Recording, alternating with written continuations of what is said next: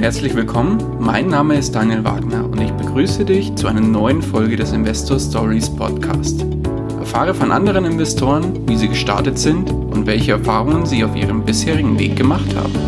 Lass dich von ihren Geschichten, Strategien und Vorgehen inspirieren und schreibe deine persönliche Investor Story.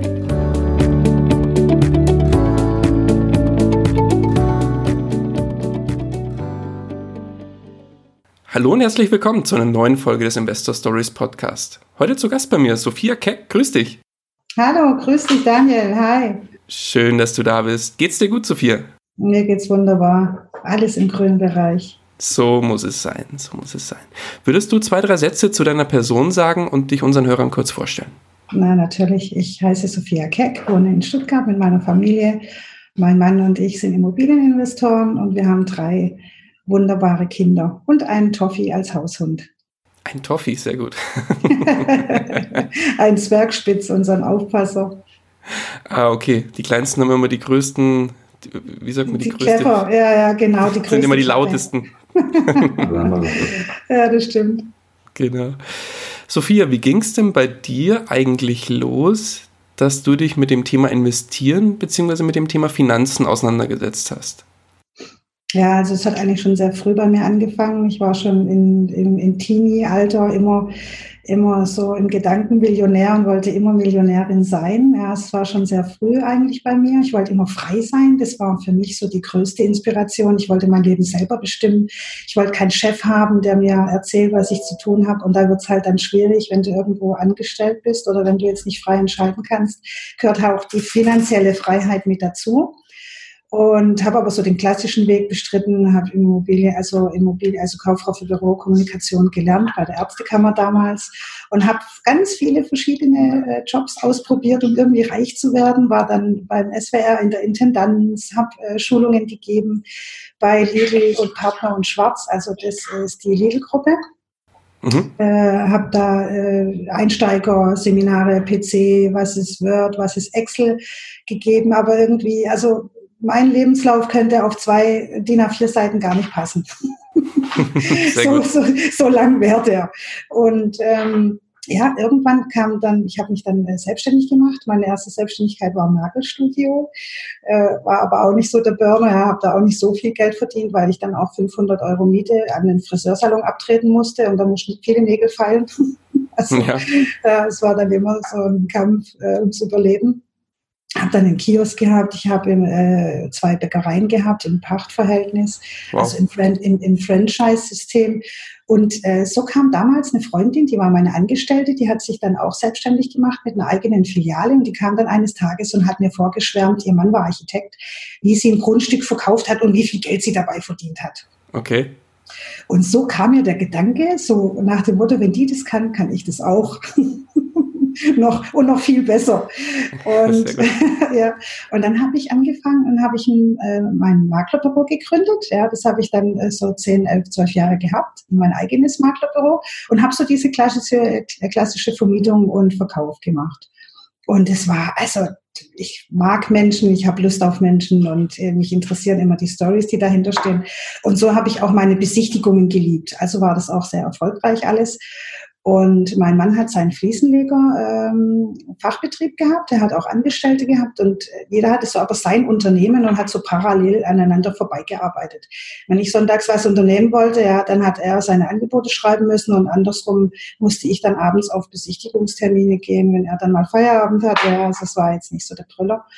Und dann auch die Kinder noch, ja, das war also immer so ein Spagat zwischen sag ich mal, Unternehmenaufbau und Kindererziehung. Also es war ähm, steinig und schwierig auch eine Zeit lang. Und ja, dann kam ja auch damals dieses Bestellerprinzip, ich weiß nicht, vier, fünf Jahre her jetzt, glaube schon.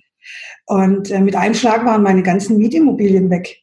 Ja, weil der Stuttgarter Vermieter, der möchte jetzt nicht unbedingt äh, den Makler dann auch noch bezahlen in einem Markt, der sowieso hart umkämpft ist und wo du sowieso jede Wohnung wegkriegst. Also wenn ja, er einen humanen Preis hat, sagen wir es mal so. Ja, und dann eines Tages haben wir uns dann ähm, zusammengetan äh, und so sind wir dann Investoren geworden. Okay, und wann, das heißt, was, was, was war das erste Investment? Das erste Investment, das war ein kleines Haus in Remseck. Ja, da habe ich ähm, bei einer Zwangsversteigerung teilgenommen. Das Blöde ist nur, ich kam zu spät. ich habe das Ganze, also die, die, größten Fehler, ja, das war nachher dann aber auch wieder gut, dass ich es gemacht habe, weil sonst hätte ich es wahrscheinlich nie angefangen. Ich kam ein bisschen zu spät, hatte äh, kein Barscheck dabei, was normalerweise Grundvoraussetzung ist. Du brauchst immer 10% Barscheck. Mhm. Hatte aber Bargeld dabei, zweieinhalbtausend Euro hatte ich dabei. Und bin dann äh, reingesessen und mit mir war noch eine Schülerklasse, die hat gerade gelernt. Ja, die hat quasi, ähm, ich weiß nicht, Jurastudium oder irgendwas gemacht. Und zwei Männer im blauen Anzug. Und ich habe ich gedacht, na gut, die wollen das mitbieten. Später hat sich herausgestellt, das waren die von der Bank. Ah, sehr gut. ja, die wollten nur gucken, wer es ersteigert. Ja. Also ich hatte keinen Mitbieter, wusste es aber nicht, weil ich zu spät kam. Und äh, das Haus habe ich dann ersteigert. Ja, ich hatte damals mein ganzes Erspartes zusammengenommen und dann habe ich das Haus ersteigert. Wie gesagt, im Bremseck und habe gedacht, mein Mann kann das jetzt schön sanieren und wir können es dann gewinnbringend verkaufen. Der Pustekuchen, der hatte keine Zeit, weil der war nämlich so in seinem Fach Fliesenlegergeschäft involviert, dass er für mein kleines Häusle in Remse keine Zeit hatte. Und ja, dann habe ich das in myhammer.de reingestellt und habe mir die Handwerker dann da versucht zusammen zu verklamüsern. Aber es hat dann auch anderthalb Jahre gedauert. Normalerweise geht es schneller, aber es war wirklich schwierig, weil die Deckenhöhe war ungefähr so 1,69 Meter.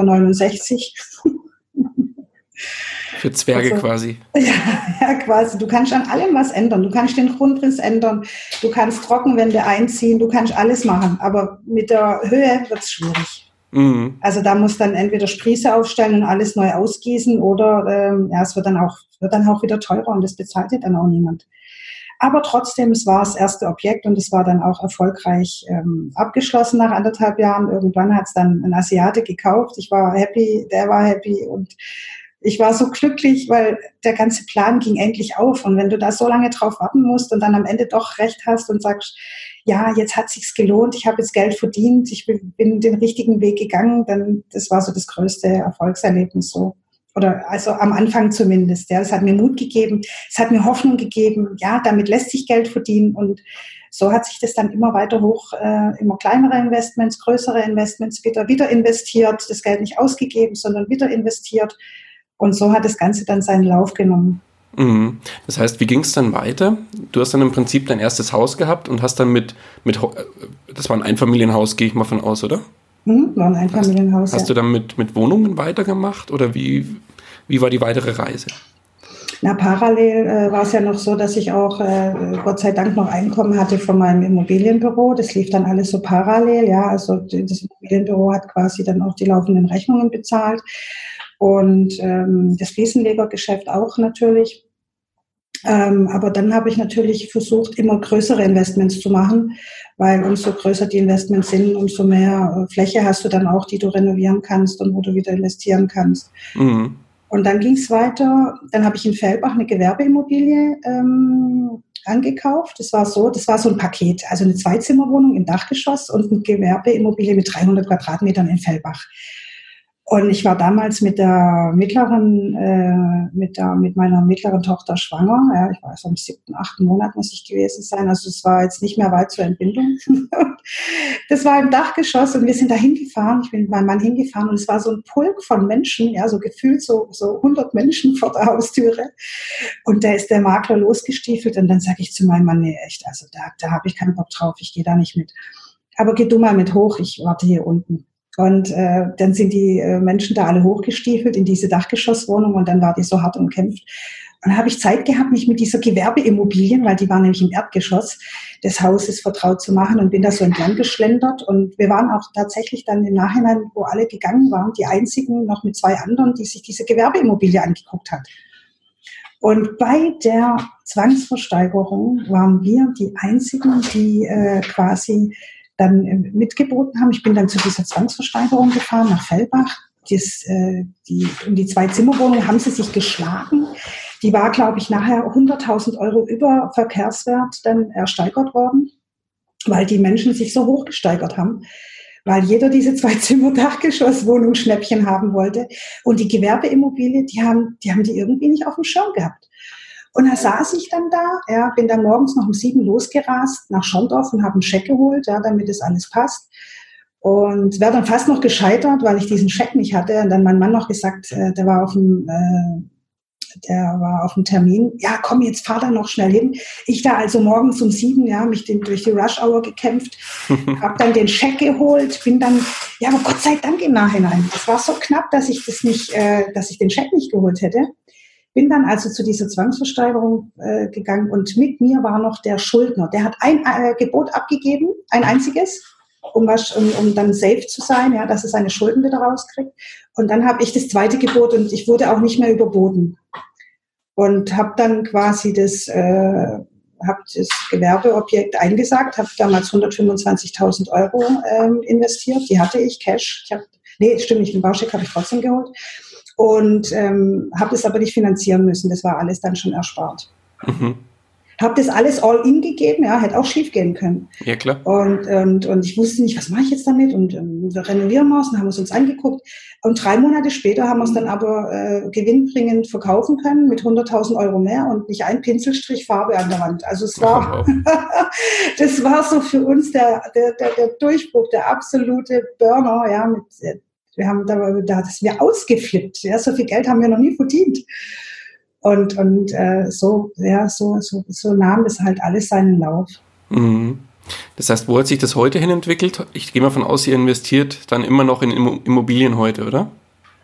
Ja, ja, äh, wir investieren immer noch in Immobilien und haben aber auch einige im Eigenbestand, die bestreitet so unser äh, Leben, ja, unser ähm, die Miete, ja, so den Lebensunterhalt, den man so braucht, ja, um äh, auch ruhig äh, schlafen zu können, weil wenn du dann jetzt, äh, jetzt haben wir aktuell drei Sachen im, im Verkauf, in der Veräußerung, bei, beim Investieren ist es immer so, dann kann mal ein Jahr nichts kommen und dann kommen drei oder vier Sachen auf einmal, dann gibt's wieder die Kasse gefüllt oder weil ich muss wieder viel Steuern bezahlen und, und so geht es dann immer so hin und her. Deswegen ist es, glaube ich, immer wichtig, dass du safe bist, dass keine Existenzängste in dir äh, schmoren müssen, dass du deine Miete und deine Kinder auch äh, Schulgeld, Kita-Geld, weiß ja selber, was man alles an so Verpflichtungen hat. Ja, das summiert sich ja. Und dann äh, am Ende des Tages ist es, glaube ich, gut, wenn du da sicher bist und zumindest mal so ein Grundeinkommen für dich hast, mit dem du gut leben kannst. Ja, auf jeden Fall. Wie ist es denn, wenn man von oben drauf schaut? Investierst du nur in Immobilien oder hast du auch noch andere Investments? Nee, ich habe auch ein Aktiendepot. Das befülle ich immer dann, wenn es äh, jetzt mal gerade wieder Geld da ist und dann in, in, in in so Firmen, die, von denen ich selber überzeugt bin, dass die funktionieren oder wo ich Wachstumschancen sehe. Jetzt zum Beispiel aktuell habe ich einige PayPal-Aktien im Depot, die sind jetzt gerade, ich weiß nicht, mit 5.000, 6.000 Euro plus oder letzten Endes waren es nachher um fast 100, 120 Prozent, wenn ich da jetzt drauf gucke, was die gestiegen sind. Ja, wenn man es nur immer vorher wüsste, ja. Das wäre schön, dann müssten wir morgen alle nicht mehr arbeiten. Ja, genau. aber so ist es leider nicht. Ich habe dann aber auch Geld verloren. Ich habe dann zum Beispiel in Parrot investiert. Das sind so ähm, Drohnen. Ja, da waren wir, da dachte ich, Drohnen, oh, das ist voll, das kommt jetzt voll, aber die, die sind um, um 80 Prozent gefallen. Also es hebt sich dann immer unterm Strich. Letzten Endes habe ich dann trotzdem noch so 46 Prozent plus also das habe ich dann schon auch noch immer auf dem Schirm. Und da packe ich immer so wieder Geld rein. Ja, wenn Geld übrig ist, packe ich das da rein, investiere weiter, hole wieder neue Sachen ins Depot, verkaufe dann auch einen Teil dann immer wieder, immer wenn wieder Geld gebraucht wird, verkaufe ich dann wieder mal ein bisschen was und dann fülle ich aber wieder auf. Aber so im Großen und Ganzen steigert sich das trotzdem. Okay, und wenn man jetzt so von, von oben drauf schaut, äh, wie setzt sich äh, dein Gesamtportfolio zusammen, prozentual, wenn man jetzt sagt, äh, man also 98 Prozent Immobilien und 2 oh, wow. Aktien, ja, oder sagen wir vielleicht, also 90-10. Ja. 90-10, okay. Ja, Pareto reicht nicht ganz, aber 90-10, das kommt hin. Ja, sehr gut. Wie gehst du denn vor, wenn du jetzt neue Objekte ähm, sei es für euren Bestand oder auch für Fix and Flip. Das heißt, das ist ja euer, oder dein, dein, dein Fokus, so habe ich es verstanden, also eher so dieses Kaufen und Verkaufen, oder? Äh, nee, beides. Ich würde am liebsten beides? alles, äh, ja, beides, beides parallel. Auf der einen Seite ähm, zahlst du dich natürlich tot an Steuern, wenn du nur fix und flippst, weil die Hälfte immer der Staat mitgeht und du gehst das ganze Risiko alleine. Und machst die ganze Arbeit und äh, die anderen freuen sich und reiben die Hände. Also es kann, kann das auch nicht das Wahre sein, nur fix zu, fix und fix zu flippen. Ähm, deswegen, am liebsten würde ich auch alles behalten, geht aber nicht, weil irgendwann kommst du an deine Eigenkapitalgrenze her, wo du ja. dann wieder das Eigenkapital für die neuen Investment brauchst. Du kannst dann auch nicht wachsen. Also probieren wir so immer, ich sag mal, 50-50 die Waage zu halten. Ich versuche ja, ich versuche auf der einen Seite viele in Bestand zu lassen, so viel wie möglich, aber genug Geld freizuschaufeln für die neuen Investments. Okay. Und wie gehst du vor, wenn du jetzt neue Investments, also in dem Fall neue Objekte aus, dir aussuchst? Mhm. Also ich gehe erstmal viel auf Besichtigungstermine. Wir prüfen die natürlich durch die ganzen Eigentümerbeschlüsse müssen wir uns durchwühlen. Wir gucken die Grundbücher an. Wir machen viel Recherchearbeit. Das ist im Hintergrund die Arbeit, die du nicht siehst, aber die sehr, sehr wichtig ist, weil wenn da ein Missbrauch drin ist, der natürlich ein lebenslangen Missbrauchrecht hat, kannst du dich auch mit einer Immobilie zerschießen. Mm, also da musst du echt wirklich aufpassen. Das würde ich auch jedem Anfänger empfehlen.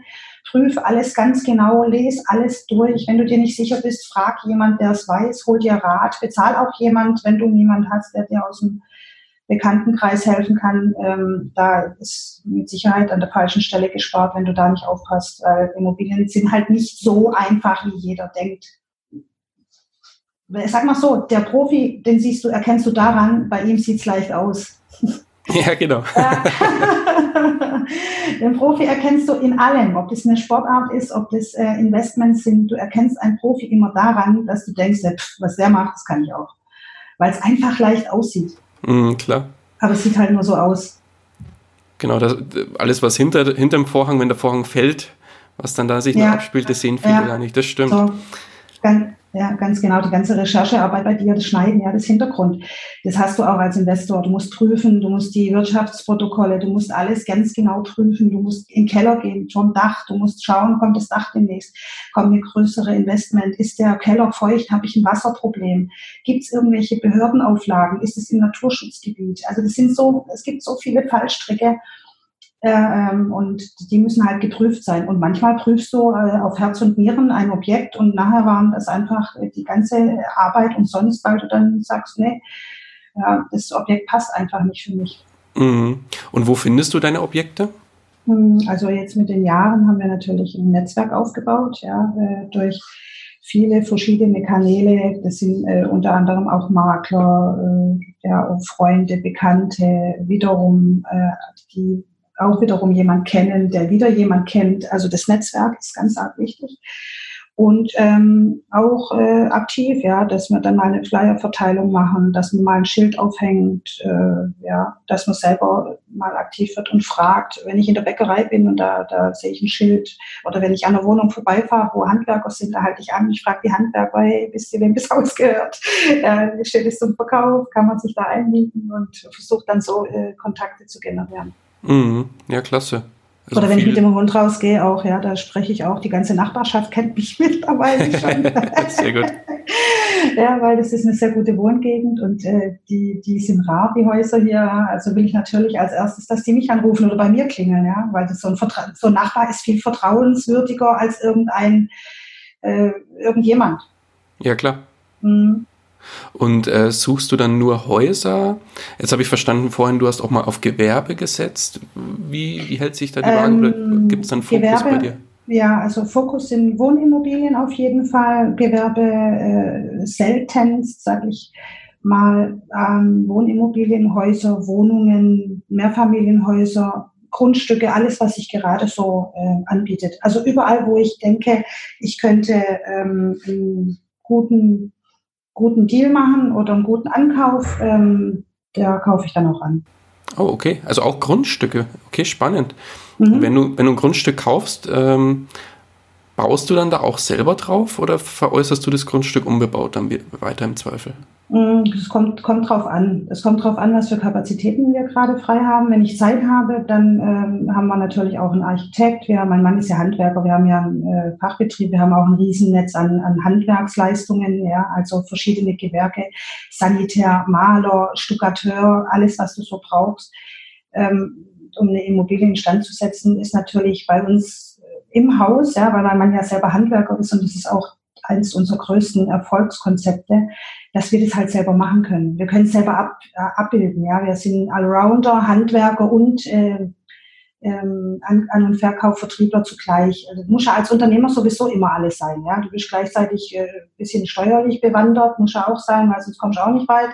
Ja, auch rechtlich musst du immer safe sein, siehe dein Vorspann gerade eben. ja, ja, genau. Ja, du, du musst dich immer äh, als, Unterne als, als Unternehmer irgendwo ein bisschen zumindest in der Grundmaterie auskennen oder jemand haben, der sich auskennt. Also ähm, das Handwerkliche ist natürlich super, dass mein Mann handwerklich, der ist ein wunderbarer Handwerker, ich bin auch furchtbar stolz auf ihn. Der, der, der äh, hat natürlich dann auch ein, ein, gutes Händchen, ja, zu erkennen, wo, wo sollen wir uns nicht investieren, wo lassen wir lieber die Finger davon. Äh, Gerade mal bei so einem feuchten Keller, wo dann irgendwie ein Wasserproblem nachher auftritt, ja, wo der Grundwasserspiegel zu hoch ist oder so, ja, das würde ich als Laie gar nicht erkennen. Ja, klar. Nee, also klingt sehr spannend und, und ihr seid ja da wirklich als Allrounder unterwegs, also voll im Immobilienbereich und alles geht so ein bisschen Hand in Hand. Finde ich sehr, sehr spannend. Auch bei den Bestandsimmobilien, ja. Jetzt letztens hat ein Küchenbauer die Wasserleitung angebohrt in einem Hochhaus. Jetzt überleg mal, du hast eine Wohnung im Hochhaus im siebten Stock und du merkst es nicht, ja, weil du nicht da bist oder weil du keine Ahnung hast und dann, dann hast du natürlich einen Wasserschaden, da musst du dich die nächsten zwei Monate drum kümmern. Ja, also muss nicht mal dein Verschulden sein, aber du musst dich trotzdem drum kümmern. Du musst die Schadensmeldung machen, die Versicherung kontaktieren, die anderen Eigentümer besänftigen. Die, die Zeit zahlt ja, ja niemand. Dieses ganze organisatorische einfach. Ja, ja, ja, genau. Mhm. Ja, sehr gut. Was muss denn ein Objekt, nee, ich muss anders fragen, was darf denn ein Objekt auf gar keinen Fall haben, ähm, dass du es, äh, wenn du es kaufen willst? Also da darf nicht drinstehen, Niesbrauch mit Leibesrente, dass du dann nachher eine alte Oma noch pflegen musst, die nächsten 20 Jahre und dran gebunden. Ja, das, das gibt es tatsächlich noch, gell? Also es gibt Grundbücher, wo du dann nachher äh, die Oma mit einkaufst, die du pflegen darfst. Ach, also sowas wäre für mich ein absolutes No-Go. Ja, das wäre für mich äh, überhaupt gar nicht Thema, sowas äh, zu kaufen. Mhm. Oder natürlich auch, wenn ich jetzt sehe, das ist eine Familie mit Kindern und mir, mir bringt die Wohnung vermietet aber nichts, lasse ich, die, lass ich die Hände davon. Ich möchte niemand sein Zuhause wegnehmen und dann die Böse nachher sein. Ja, da würde ich mich echt, echt schlecht fühlen. Also dieses Entmieten-Thema ist jetzt nicht so mein Ding. Ja, ich versuche immer, dass die Objekte leer sind, dass ich so wenig wie möglich Probleme damit habe dass ich andere Menschen nicht damit verletzt und den Wohnraum entziehen muss. Manchmal geht es nicht anders. Ja, da, da ist einfach, äh, da wohnen die für 300 Euro drin und da, dann musst du gucken, dass du versuchst, da einen Weg zu finden. Aber dann musst du dich auch wieder kümmern. Dann musst du für die neue, neue Wohnungen suchen und das kostet auch wieder sehr viel Zeit. Also ich kaufe am liebsten Immobilien, die leer sind. Okay, sehr gut. Jetzt hast du ganz am Anfang erwähnt, dass du bei deinem ersten Investment einiges an Fehler gemacht hast mhm. aber daraus natürlich einiges gelernt hast. Mhm. Auf deiner bisherigen finanziellen Reise, was war denn deines Erachtens dein bisher größter Fehler? Ja, der größte Fehler war ein äh, Objekt, das ich gekauft habe. Ähm, das habe ich nicht richtig prüfen lassen, beziehungsweise habe mich da auf einen Anwalt äh, bezogen, dem habe den geglaubt, weil ich ihn für erfahren hielt, weil er 70 Jahre alt war und ich gedacht habe, ja, mit so viel Berufserfahrung, dann kann ich ja nur wissen, um was es geht, habe hab, äh, quasi mich auf diese eine Aussage verlassen und bin dann vor Gericht gescheitert, weil ich diese Mieter nicht rausbekommen habe. Okay. Und es war. Auf andere verlassen? Ja, es war ein sehr äh, hochwertiges, äh, hochwertiges, teures Haus, ja, und ähm, die Miete war sehr günstig und ähm, es war sagen wir so, der größte Fehler, dass ich nicht gegengecheckt habe. Ich habe keinen Double-Check gemacht. Ich habe nicht jemand anders noch gefragt, keine Zweitmeinung eingeholt hab, äh, der Anwalt war, war, hat mich falsch beraten oder uns falsch beraten, aber was bringt dir das, wenn du den Anwalt dann verklagen kannst, dann bist du in der Beweispflicht, wie hat er dich falsch beraten, aufgrund was, dann musst du auch wieder schriftlich alles gut festgehalten, festhalten, ja, und dann musst du trotzdem erst jemand anders wieder verklagen, um an deinen, deinen Schaden zu kommen. Wie bemisst du einen Schaden, ja? Wie ist ein Haus unverkäuflich, wo ein Mieter drin steckt, der da günstig drin wohnen darf, den du nicht rausbekommst? Das ist da kommt dann wieder ein Gutachter. Das ist gar nicht so leicht, sowas zu bemessen. Ja, ein Schaden, wenn du jetzt jemanden umfährst mit dem Fahrrad, Fahrrad ist äh, Schrott, dann weißt du, gut, das Fahrrad hat gekostet neu XY, Zeitwert ist heute XY. Aber mit einem Haus, was du jetzt nicht an den Mann bringst, ja, weil der Mieter drin ist, wo vielleicht für die ganzen Eigennutzer dann wegfällt, das wird natürlich sehr, sehr schwierig. Also das habe ich gelernt, wenn ich jetzt heute was mache und da geht es um hohe Summen, auch, auch bei kleinen Summen, ist egal. Ich mache immer Double-Check, ja. Ich gucke immer, ähm, was sagt der andere Anwalt, der fragt dann vielleicht nochmal jemand anders, der da auch äh, sich auskennt, um einfach die Chance zu, äh, zu, zu erhöhen, dass ich mich da ins Fettnäpfchen setze. Mhm. Aber das ist auch das, was du gesagt hast am Anfang. Man sollte ja selber auch ein bisschen bewandert sein in speziellen Themen. Man sollte immer meines Erachtens einen Steuerberater bei steuerlichen Themen hinzuziehen, aber man sollte ein gewisses Grundverständnis haben und auch ein Grundwissen und sich selber auch äh, und sich nicht nur auf die Aussagen eines Spezialisten verlassen, sondern das im Zweifel auch nochmal hinterfragen. Mhm, das hast Bin ich voll bei dir. Ja vor allen Dingen auch dieser Spezialist die, oder dieser vermeintliche Spezialist ist auch nur ein Mensch. Der kocht nur mit Wasser, genauso wie du und ich.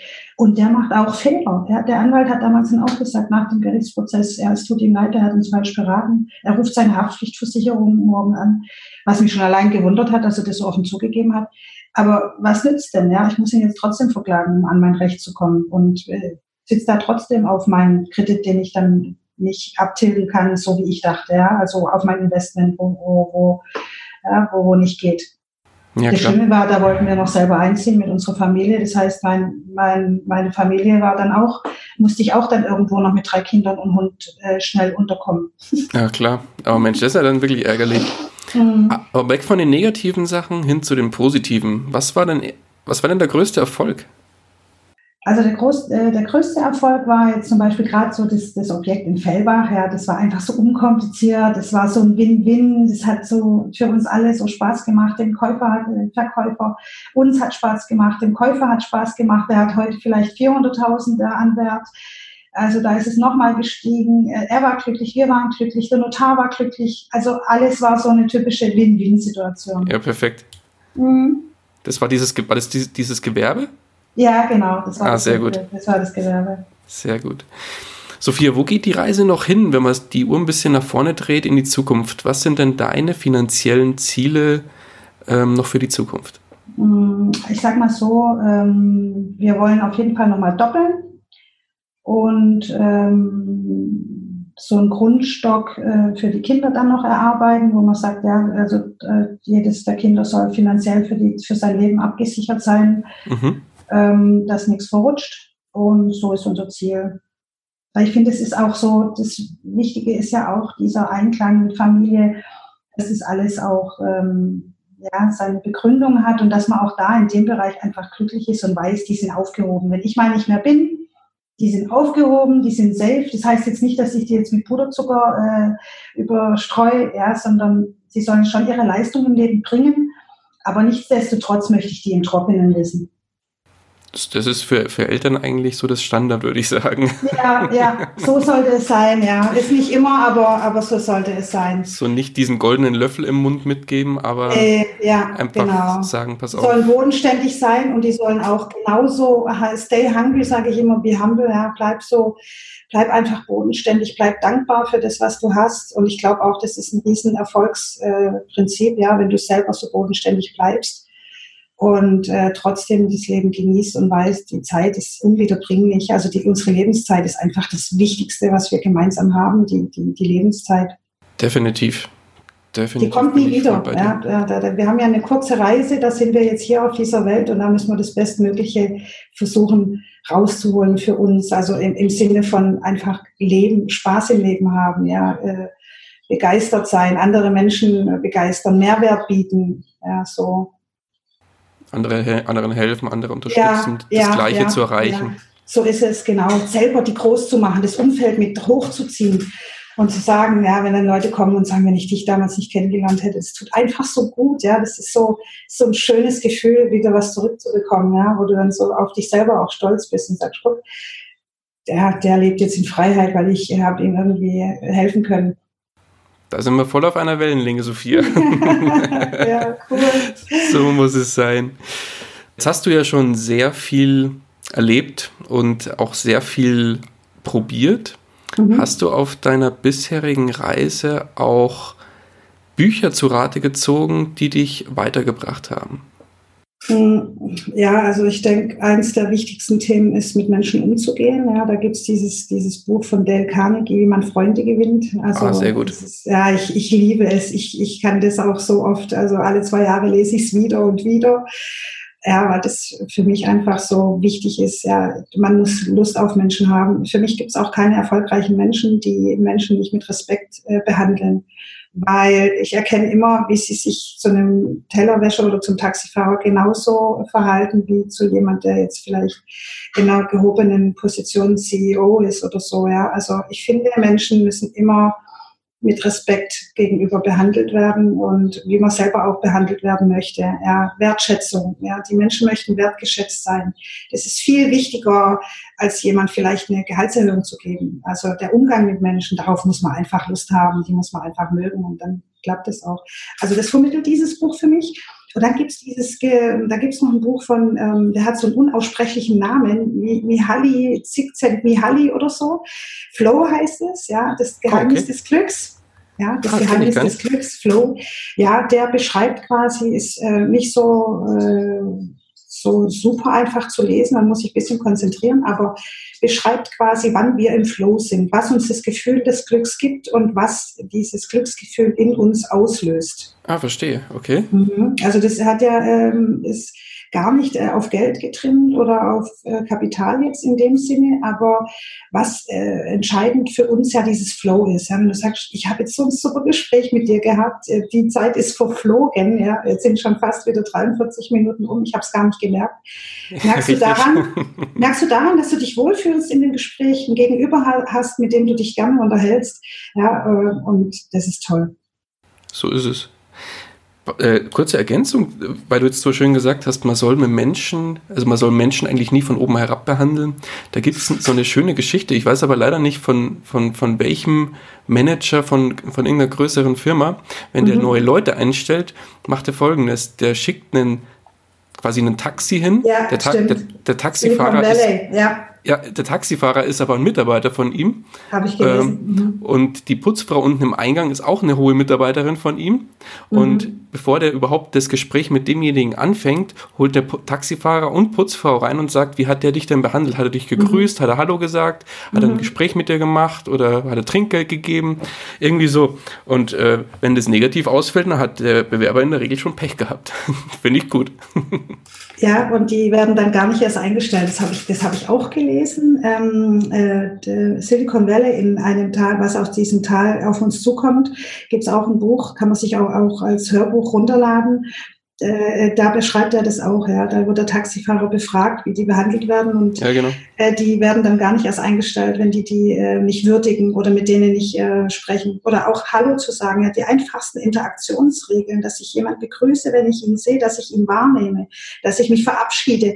Das, das äh, geht in unserer Zeit leider ein bisschen flöten, aber ähm, ich finde, es ist auch sehr wichtig. Das sind wichtige Werte, auch die man den Kindern weitergeben muss wenn jemand reinkommt, dann begrüß ihn. Du musst ihn ja nicht umarmen, aber äh, nimm ihn wahr, sag Hallo. Das ist ja so das Anstandsgebaren, was man sich einfach auch, mhm. was man einfach mitnehmen muss.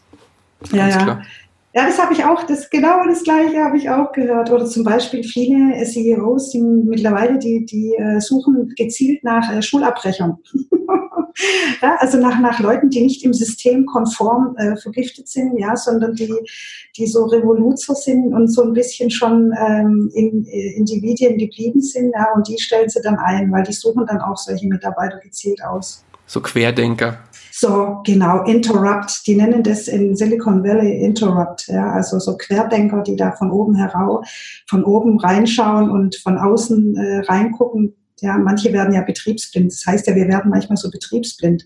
Definitiv, ja. Und in dieser Komfortzone, in der wir uns dauernd befinden, ja, da sind wir ja selber so gerne drin. Ne? Es muss, ist ja selber immer so ein bisschen äh, rauszutreten, immer rauszutreten, Neues zu lernen. Ja, das ist ja selber immer so eine Überwindung, wo man sagt, ja, jetzt und hier, jetzt, ich war noch nie falsch Springen, ich habe so Angst und in die größte Angst reinzugehen. Ja, und dann daran zu wachsen. Ja, das ist einfach auch toll. Ja, sehr schön. Sehr, sehr schön. Ähm, Sophia, kommen wir zu einem ganz anderen Thema. Mhm. Und zwar dem Thema finanzieller Neustart. Mhm. Jetzt bist du ja schon relativ weit ähm, und ihr habt ja schon einen sehr großen Grundstock an an Investments und an Vermögen aufgebaut. Mhm. Jetzt stell dir mal vor, du würdest morgen aufwachen, wärst aber in einem anderen Körper. Mhm. Du bist nicht mehr die Person, die du jetzt bist. Du bist ein Single, hast einen Angestelltenjob, verdienst 1500 Euro netto. Mhm. Zusätzlich hast du ungefähr 10.000 Euro auf der hohen Kante auf dem Tagesgeld liegen. Mhm. Jetzt geht dir das komplett flöten, was für dich so wichtig ist, das Thema Netzwerk. Du hast kein Netzwerk mehr. Was du aber, äh, was du aber hast, ist dein heutiges Wissen, das du dir bis heute erarbeitet hast. Mhm. Jetzt müsstest du von Grund auf finanziell neu starten. Wie würdest du neu starten? Also ich würde versuchen, aus meinem Freundes- und Bekanntenkreis irgendjemand rauszufinden, der äh, ein bisschen mehr Geld hat. Also diese 10.000 Euro, da würde ich versuchen, nochmal zu doppeln, ja, so dass ich vielleicht 20 hätte.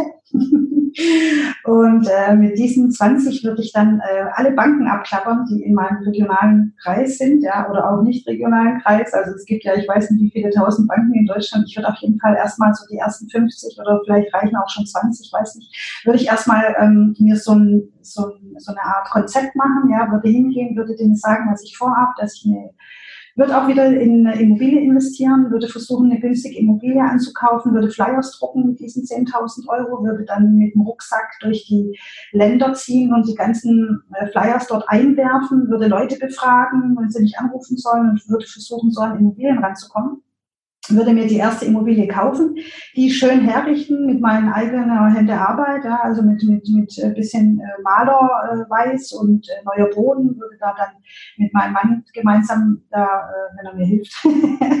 ja, ähm, gut, wenn er wenn ich nicht mehr ich bin, dann würde er mir wahrscheinlich nicht helfen, weil ich bin ja dann in einem anderen Körper, aber das würde ich den Boden, ja, den Laminat, den kriege ich auch noch hin und wird dann die Wohnung wieder verkaufen, wird versuchen, Kredit zu kriegen und wird die Wohnung wieder verkaufen und so mein Vermögen aufzubauen. Mhm. Und so peu à peu weitermachen. Ja, also klein, klein, klein, größer, größer, größer und äh, Step by Step, Schritt für Schritt. Sehr cool. Sehr, sehr schön. So, eigentlich klingt es so einfach, wie du vorhin so schön gesagt hast. ich sag ja, ein, einen Profi erkennst du daran, dass es einfach so, so easy aussieht an seiner Seite. Wenn du da zuguckst, denkst du, pff, was der kann oder die kann, das kann ich auch. Das bringt mich auch gleich zu dem nächsten Thema und zwar, wenn jetzt ein Einsteiger, der in Immobilien investieren will, zu, auf, auf dich zukommt und sagt, liebe Sophia, morgen oder nee, am besten heute will ich noch mit dem Investieren in Immobilien beginnen. Mhm. Und gib mir doch mal jetzt einen kurzen, knackigen Rat mit auf dem Weg. Welcher wäre das? Versuche dir ein kleines Eigenkapital aufzubauen, versuche es zu investieren und äh, vor allem auf diesem Weg versuche, Mitstreiter zu finden, die die gleiche Begeisterung haben, finde eine Passion, die wichtig ist für dich, weil es muss auch immer Spaß an der Arbeit machen. Ja, für mich, ich habe es jetzt gefunden nach wirklich mehreren Jahren der Suche. Ja, ich habe fast 20 Jahre gebraucht, um, um, um, um, zu, um, um zu finden, was ich gesucht habe, irgendeine Passion zu finden. Äh, ich habe es nicht wie damals andere gewusst finde eine Passion, setz alles dran, gib alles rein, geh all in und vor allem gib niemals auf. Sehr schön. Sehr cool. Kann man ausdrucken und sich an die Wand hängen. sehr geil. Sehr, sehr geil. War das nicht der Churchill? War das nicht, ich weiß nicht, wer es war, der hat sich vor die komplette Studentschaft gestellt oder mal, ich weiß nicht, wer das war, was Mandela, irgendjemand und hat drei Sätze gesagt, hat sich vorne hingestellt, alle haben erwartungsvoll, ich weiß nicht, welche Universität in Amerika das war. Ich weiß, wen du meinst, aber ich weiß auch nicht, wer es war. Und hat sich hingestellt und alles so erwartungsvoll ihn angeschaut, ja, die Menge ganz leise, hast eine Stecknadel fallen hören und dann er so ins Mikrofon, Never give up. Never, never, never give up. Ich, ich weiß aber nicht mehr, wer das war. Das kriege ich leider nicht mehr zusammen. Nee, aber ich weiß, wen du meinst, aber ich weiß nicht, wer es ist. ja, und er hat, also letzten, ja, damit ist alles gesagt, ja. Versuch einfach in diesem Leben das Beste draus zu machen. Gib Gas, gib alles rein, dein ganzes Herz, ja, und ähm, gib niemals auf, ja. Sehr cool. Kommen wir langsam zum Ende des Interviews, Sophia. Jetzt haben wir gleich schon die ja, Dreiviertelstunde geknackt. Ja. War ein super Gespräch mit dir, Daniel. Ja, hat mich sehr gefreut. Ja. Äh, kann ich nur zurückgeben. Kann ich auf jeden Danke. Fall nur zurückgeben. Und ich freue mich drauf, wenn wir uns dann endlich persönlich im, im September dann kennenlernen. Ja. Da freue ich mich sehr drauf. Ja, Spätestens. Cool. Ja, ich auch. Ja, wirklich. Sehr gut. Sophia, wenn dich jemand von unseren Hörern erreichen will, Wie kann man dich am besten erreichen? Ja, ich habe eine E-Mail-Adresse immo2ks.gmail.com. Mhm. Da kann man mich immer gut erreichen. Die rufe ich auch ähm, mehrmals am Tag ab ähm, und da kann man mich sehr gut erreichen darüber. Alles klar, super. Dann, Sophia, ganz, ganz, ganz lieben Dank für deine Zeit und den wahnsinnig tollen Input und die tollen Geschichten, die du hier gelassen hast. gerne, Hat gerne. sehr viel Spaß gemacht, mit dir zu sprechen. Bist eine sehr, sehr sympathisch, warst ein sehr, sehr sympathischer Gast und äh, oh, danke. Hat mich sehr, sehr gefreut. Und äh, Sophia, die letzten Worte des Interviews, die gehören dir. Gut, ich äh, wünsche äh, euch allen, dass ihr eure Passion findet, dass ihr euren Weg macht, dass ihr glücklich seid, dass ihr ähm, auch ein bisschen aus dem Hamsterrad und aus dem System aussteigen könnt, dass ihr es schafft. Wenn ihr den Weg nicht wisst, fragt Leute, die es wissen, wie der Weg geht. Die zeigen euch das auch, wenn die das richtige Mindset haben und vor allem bleibt am Ball, macht das Beste draus. Wir haben nur dieses äh, eine Stückchen hier auf dieser Erde. Ich glaube ja auch an Reinkarnation. Ja, da kommen bestimmt auch noch weitere Energien, aber das, was ihr heute an Energien aufbaut, ja, kommt auf jeden Fall zurück. In diesem Sinne wünsche ich euch allen gutes Gelingen. Bis bald und bis dann. Ciao, ciao. Schönes Schlusswort, Sophia. Mach's gut. Ja, ciao. Danke. Ciao, Daniel. Tschüss. Das war's auch schon wieder mit dieser Podcast-Folge. Ich danke dir ganz herzlich fürs Zuhören. Hat dir der Investor Stories Podcast gefallen, freue ich mich über eine Rezension bei iTunes. Damit hilfst du mir, diesen Podcast für noch mehr Zuhörer sichtbar zu machen. Ich freue mich, wenn du auch beim nächsten Mal wieder mit dabei bist. In dem Sinne, habe die Ehre, dein Daniel.